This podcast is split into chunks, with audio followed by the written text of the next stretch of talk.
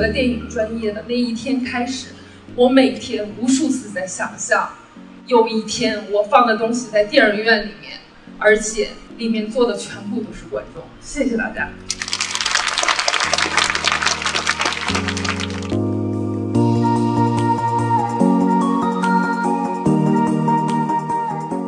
好，欢迎收听新的一集《创造零零一》啊，我是孔老师。我是大老师，好，我们今天又录节目了。今天我们这个刚刚度过了这个 First 青年影展的第二天你，把舌头捋直了再说话吗？我们刚刚度过了 First 青年影展的第二天，哎，心情的非常的激动。是，然后按照我们的惯例呢，先说一下我们今天看过几部片子，对好吧？呀，啊，大老师看了什么片子呢？你这还没介绍，你对面还坐着一个人呢。啊，我的斜对面坐了另外一个人，就是我们上一期啊参与过的这个小鲜肉啊，哎，就是这个花园老师。然后花园老师跟我们打个招呼。好的，大家好，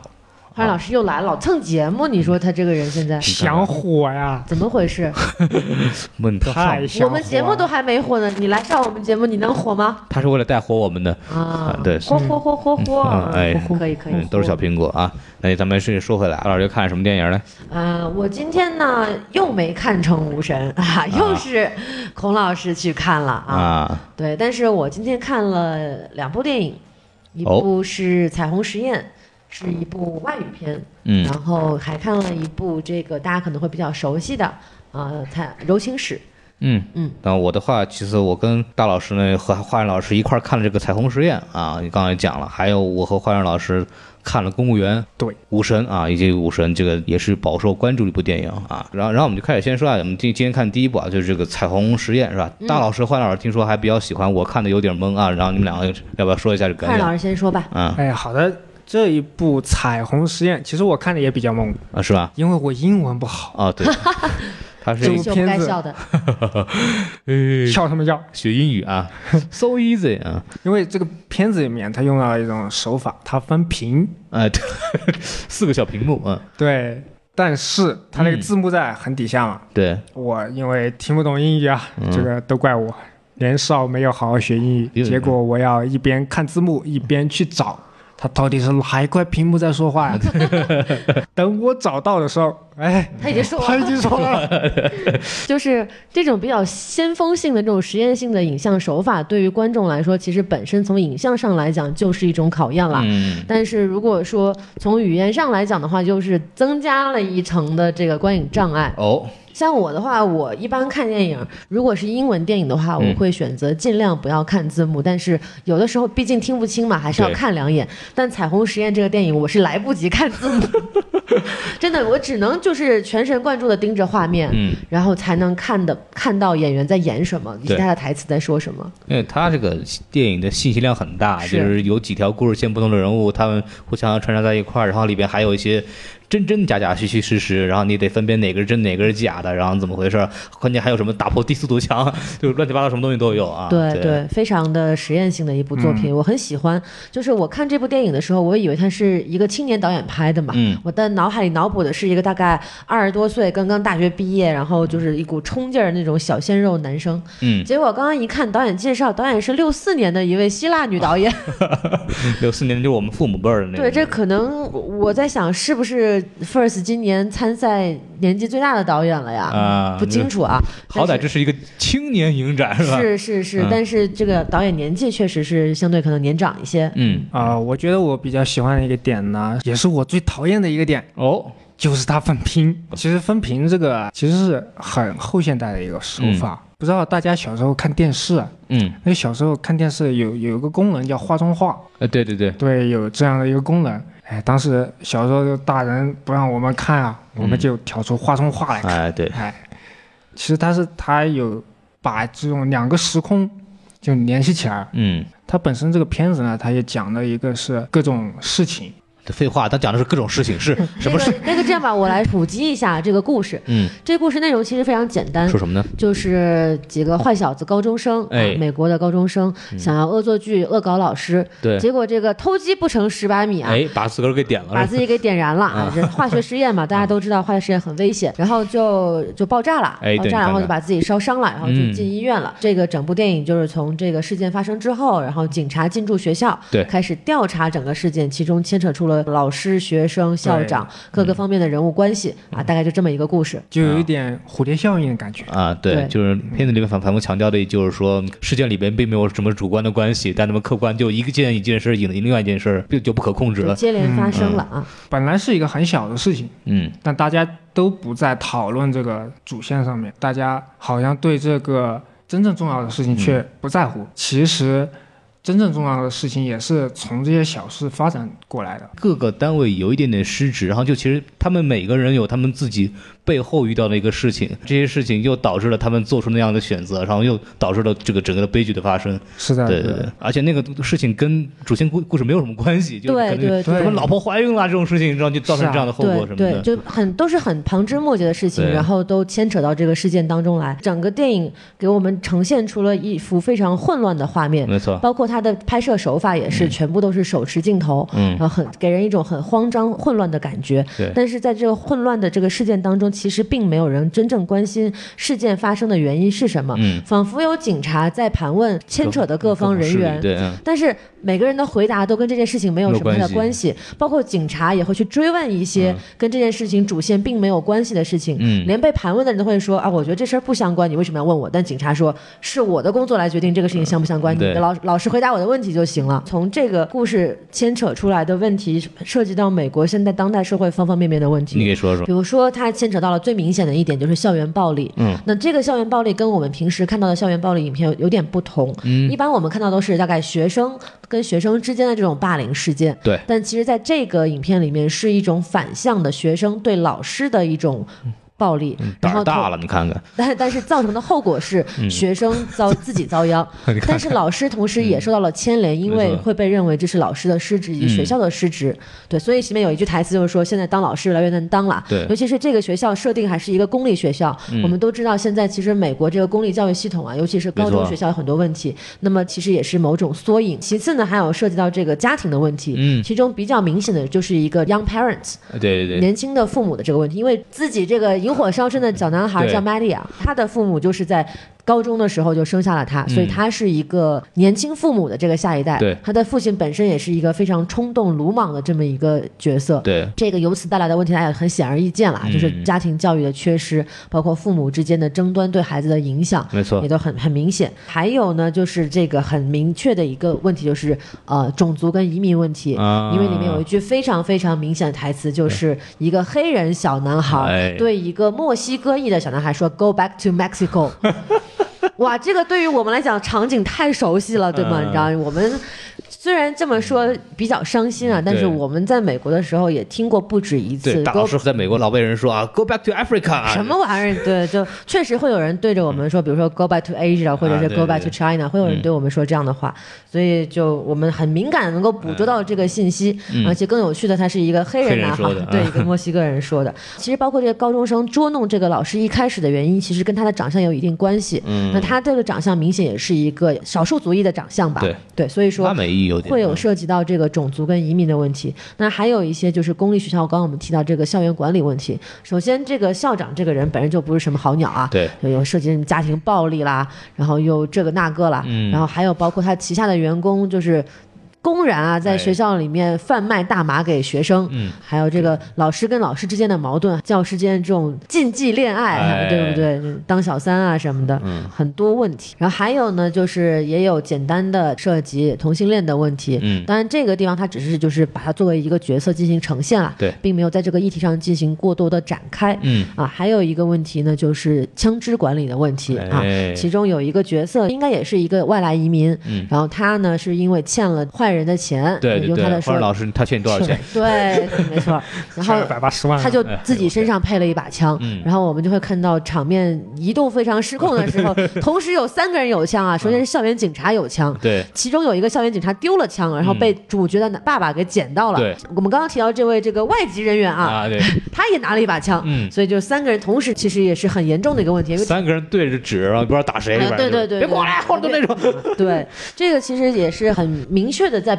展现当下美国的枪支的问题嘛，对吧？因为我们。只近多少年来啊，哎，也没少见着这个美国校园枪击暴力事件的发生。可能每一个月、每一两个月，我们在洛杉矶时都能听到有这样的事情发生。嗯对，还有包括佛罗里达呀、啊对南部的很多州啊，都会有这样的问题。民风彪悍的地方都没是。嗯错，没错。所以大家可以看我在过去的这个五分钟当中啊，就哎是罗列了这么多问题，它在影片中都有涉及。嗯所以说这个影片的信息量是非常非常大的。嗯没错啊，我我自己会比较喜欢的点啊，就是虚虚实实吧，就很有意思啊，就是假作真实，是真亦亦假，它里边假，就无是为有处有还无，哎呦了不得了，你看看这个，你看太这虚幻境。好好诗，好事啊，啊，这这个忍不住念了两首对诗对啊对，一。看就是看过《红楼梦》的人。 哎，对对对，对，然后里边男主是一个打破第四堵墙的，因为他已经烧伤在那儿的医院躺着。它其实是以一个灵魂的形式对，呈灵魂现出窍了。对，然后对他会在一边解说这个人是干嘛的，那个人是谁，然后特别好玩。它里面有个台词嘛，就是生活就是脑海中的一段段电影。是它里面讲的还是每个人的小故事串到一块儿引发那个大事件，但他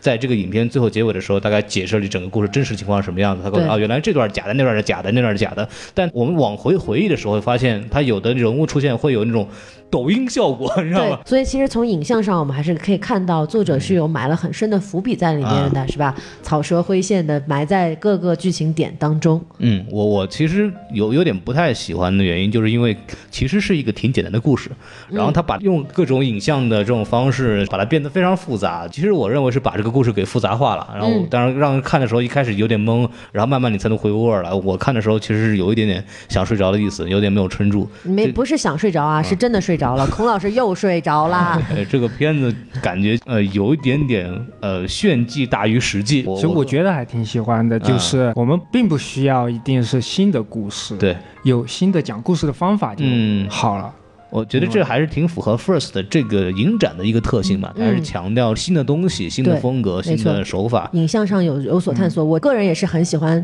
嗯这部作品的，在悬疑的设置上有让我觉得耳耳目一新的感觉。嗯嗯对我感觉就是他提了很多很小的细节，里边也就是说啊，生活会好的，生活会好。然后里边有一个那个护士就说，生活根本他妈的永远不会好的，就他会把那种底层那个人的状态就情把绪它也会爆发嗯出对来，。很细微，但是确实又是非常的细腻和真实的。嗯，美国人会老会说这句话，It's gonna be better，就是对，everything gonna be 嗯 fine。对，都会都会好的。然后，但是这个是真事儿。我在美国在超市里买东西的时候，习惯性的就他问我 How are you，然后我说 Fine, thank you。其中一个售货员就是说啊，每个人都说自己很 fine，但其实上真的不是这样子。其实这种情绪确实是美国人有的这么一个情绪。对，就是嗯可能你在经经历过，就是在美国文化的社会环境中生活过的话，可能对这部影片嗯会有更直观的感受捕。捉的很准确对，包括其中那些审问的方法就特别美国，你知道吗？就会给你扯一大堆没用的东西，就为了解释一个非常小的事儿。就对好像就这种事情，有一种虚伪的礼貌，对，挺很亲切， 很亲切。是啊是是。好，那我最后再补充一下关于这部影片的演员信息啊。嗯嗯就其中这位饰演主角，也就是受害者的这位 Matty，、他的演员名字叫做 Connor Seymour，康纳西莫。我非常喜欢他在这部电影中的表演，很松弛嗯的对一对对种状态，并且能够把这个高中生有点戏谑啊、调皮啊、玩世不恭，但是其实又很在乎他身边的人对他的看法。嗯那这种状态表现得非常到位。对然后另外不不得不提的一个演员啊，啊就是在这部电影当中饰演校工 Adam，也就是卖大麻给学生的那位校工的嗯演员，他的名字叫做。克里斯蒂安·库尔森，哦我说这个名字大家可能没有没有印象，嗯但是我说他曾经饰演过的一个角色，大家肯定都知道，演过谁呢？演过汤姆·里德尔，哦，年轻的伏地魔啊，就是那个《哈利波特二》里头那个，吧？对对啊，对了不得了。嗯，行好那我们这部电影聊差不多了吧？是你然后我们来说下一部，就是我和幻想老师看了一个纪录片叫《公务员》，嗯，说什么的呀？啊？就是拍了一个公务员的培训机构。啊，主要是在深圳有一个叫海关检疫员的这么一个岗位的一个培训机构，哦然后它里边其实就是拍了在里边上课的学生的状态。然后幻想老师当时是为什么选这个片子？因为我跟着你选的因为我自己也考公务员啊啊，这样子的啊，啊，但是我没有参加过这个培训班，考上了吗？没考上。。你，看看，你看就看，是因为没有报名培训班 呀就是啊，啊，这个导演，你看看，人家是个广告人，知道吗？现在我看了这部片子，我觉得确实需要考学到知识 了，我不用报名培训班了啊啊，，多看两遍的电影，对，多吧看。两遍。对你应该到后来给那个导演打钱，你知道吗？ 嗯，对。然后是的你看完什么感觉？其实我觉得这个片子还挺普通的，嗯，对，我觉得很普通，是吧 得，？我觉得看完之后我应该也考不上。我看完其实比我想的差距有点大。跟花儿老师之前也聊过，就是另外一个主要拍公务员电影叫《大同》吧，拍的就是政府官员嗯了，对对对已经到那个层次了。我在看这个公务员三个字儿的标题的时候，我以为他会比较深入的聊公务员系统的一些东西，这个可能对我来说我是一个比较大的兴趣点，但是实际上看到这个片子以后，发现原来是讲这个培训机构的，对，啊、呃，这个让我觉得有落差，有落差。然后从这个技法上来讲呢，这部片子的叙事啊等等，它就是按照一个时间顺序，然后对挑了几个节它点，像日记，对，就感觉整体就没有什么亮点吧。从叙事和这个包括拍摄方式也好，就感觉一个教育培训机构的请了一个摄影团队， 就拍了一下学生的对教学状况，就很就像一个广告。看下来意思不是很大。但是呢，像幻老师考过嘛，然后我自己是没有这个相关经验的。导演因为在映后也讲，他说他也是很好奇公务员到底在学什么。 对，然后我当时就是也看了之后也觉得啊，原来这个学东西很好玩儿，就是除了这个。相关的国家政策，这个是一定要学的之外呢，他们还在讲你怎么解决问题。他在一面会就面试的时候，嗯对对对，会教你啊，你你应该怎样做啊，啊啊怎样说话啊，嗯他让你去扮演另外一个人很多模拟题，对就比方说什么领导不想早起上班，你应该怎么跟他说话，就非常细枝末节。对，很多的精力都在研究怎么琢磨人，嗯这个是很有意思的一个事情。形式主义非常有意思，就你会看的时候会觉得有一种脱节的可笑，但你想想看，确实这个官场上就是这样的东西 存在。像我这样的人就考不上、啊，老实人考不上。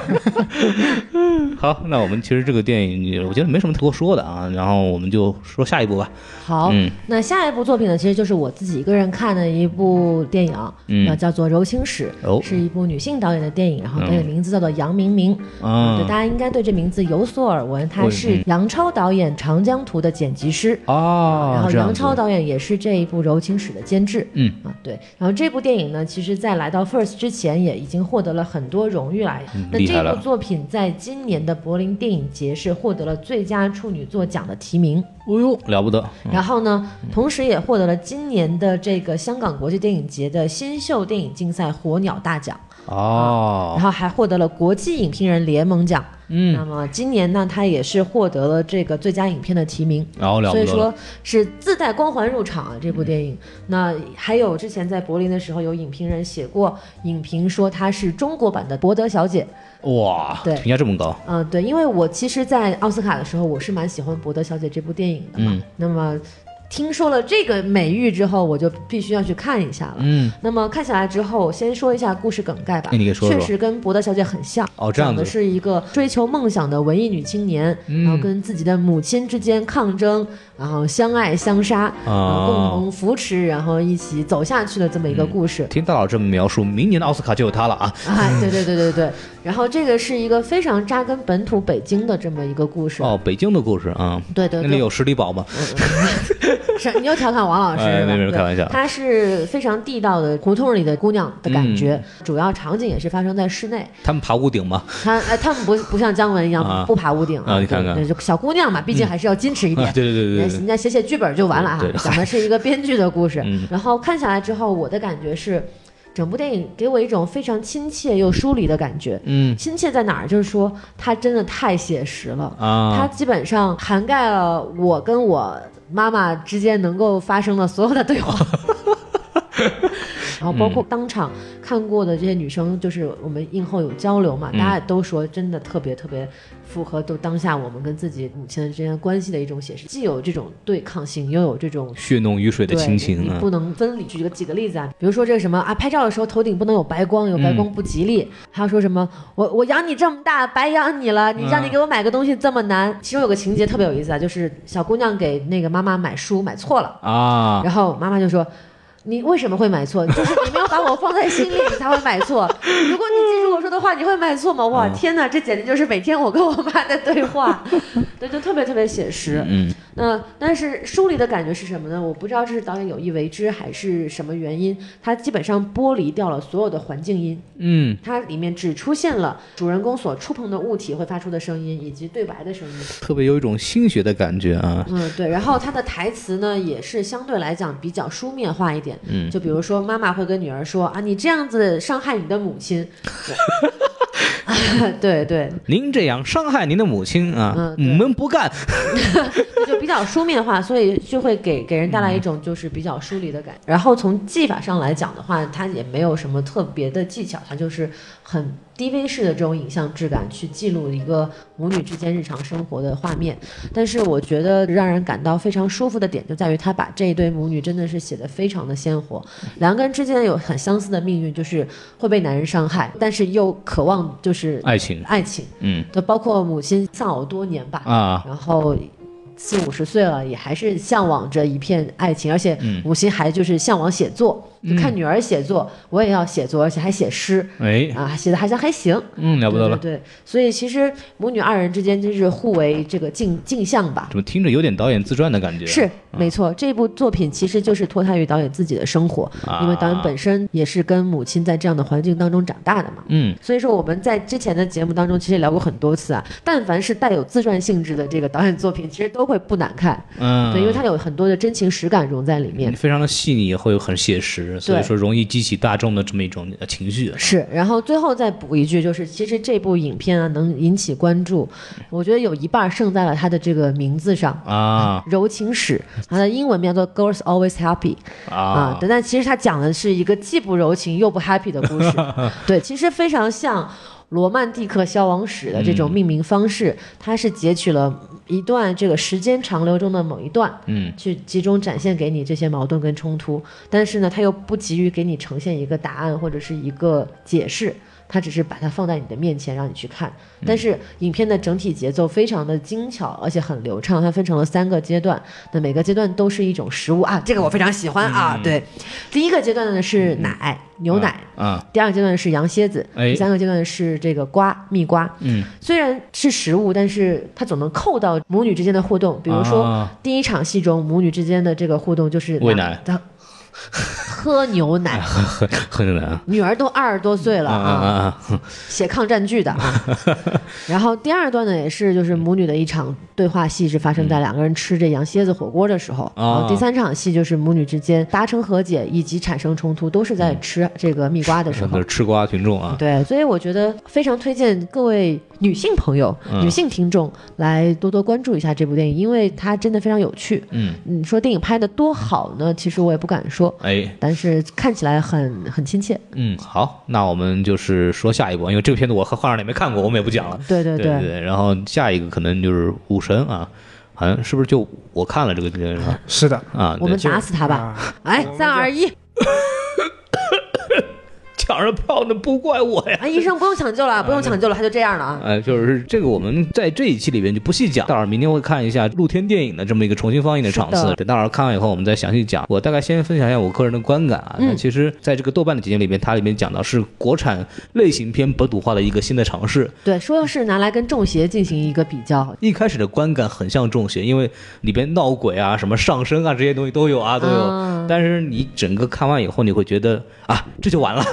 他这个故事后来想，它是个比较简单的故事，他用一些技法会让你觉得这个故事可能会很复杂，但是后来你会发现，其实讲的东西就是那么很简单的事情，然后里边还有很多技法上的一些剧作上的一些问题。最关键的是，这个导演特别梗儿，你知道吗？就是在现场映后交流的时候，有人问啊，你这个有这个这个这个问题，你怎么有那个那个问题？导演说是的，因为我当时写的时候就是没有考虑好， 所以说对，然后有很多大家会说，哎，你这个是为了表达什么？哦， 嗯对，我们当时就是没钱， 啊，对，啊，买不起，或者是实在是抓不着这个动物了，我们就用另外一个替代了。 就对对是的，我感觉导演那个时候已经已经有点崩溃了我有点生 气了，对对，但在一个映后交流的时候，别人的话筒根本听不见，他声音倍儿 响啊，是对是是慷慨激啊昂。啊，对，所以说还是很有意思。但具体我们下期下期再说一下这个我们电明影。嗯天再来跟大家详细讨论这部电影。当我看完之后啊，哎啊，好，且听下回分解。对这部错电影其实还挺受关注的，所以说我们会好好讲一讲。对，因为今天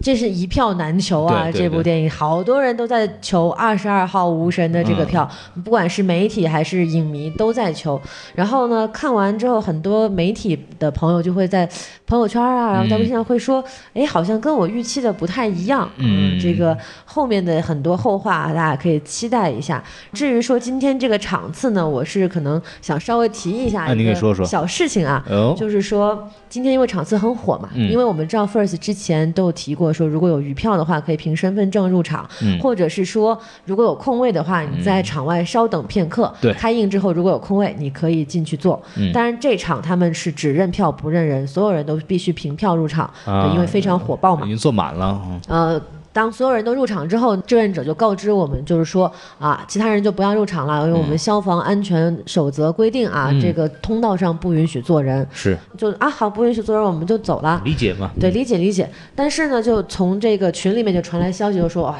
楼梯上坐满了人。嗯，然后我我确实看到了，不是群里面，我亲眼得见啊。对对对，然后呢，我就觉得哎，这这有点不太对吧？然后我就去找这个志愿者，就问他们是什么情况。嗯然后志愿者呢就跟我解解释了很久，就说啊，这可能是啊剧组的人啊，嗯或者是我们也无法控制的人啊，但他们就坐进去了，我们也没法赶他们出来啊。对，那我其实就觉得这样子可能会有点不是特别的好，嗯因为首先你用一个非常正当的理由告知大家，由于消防安全的原因，不让进我们啊不。让进，那我们大家都表示理解，嗯啊，是吧？也就不再进去。但是活生生的例子就告诉我们，里嗯面就是坐满了人。是，然后你现在不让我们进去，并且好像在我旁边的一位媒体小姐姐说，呃，在我来之前，她嗯眼皮子底下带进去了一个人。啊，对，就志愿者也是，就是不断的跟我们说，哎，很抱歉啊，希望理解啊，等等等等。对我们其实也很理解、啊，我并不是说因为我没有进去而产生这样的抱怨，而是我觉得，不管是说坐在楼梯上的人是 First 的官方人员也好，嗯还是导演剧组人员也好，还是影迷也好。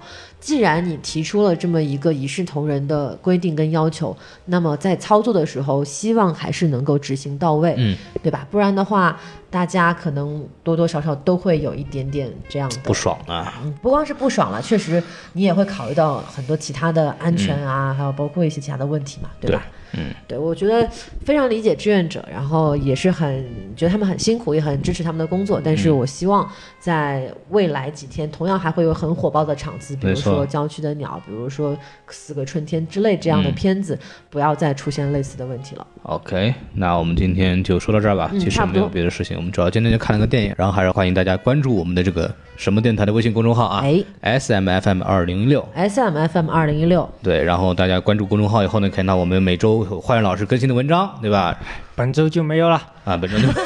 忙于看片儿没有啊？对对，然后呢也会有我们各种各样的好玩的一些更新啊。我们还有这个微博是吧？什么 FM 大家可以看一下。接下来的 First 的期间我们还会更新啊，尽量保证每天能更新一期节目，给大家讲一讲发生什么样的事情。对，拜大家拜记住，我们每天早上十点或者啊十一点的时候会跟大家更新，取决于我们前一天的这个疲劳程度。 对对对对，好，那我们今天就说到这儿吧，然后我们下次再见，拜拜，拜拜得了拜拜。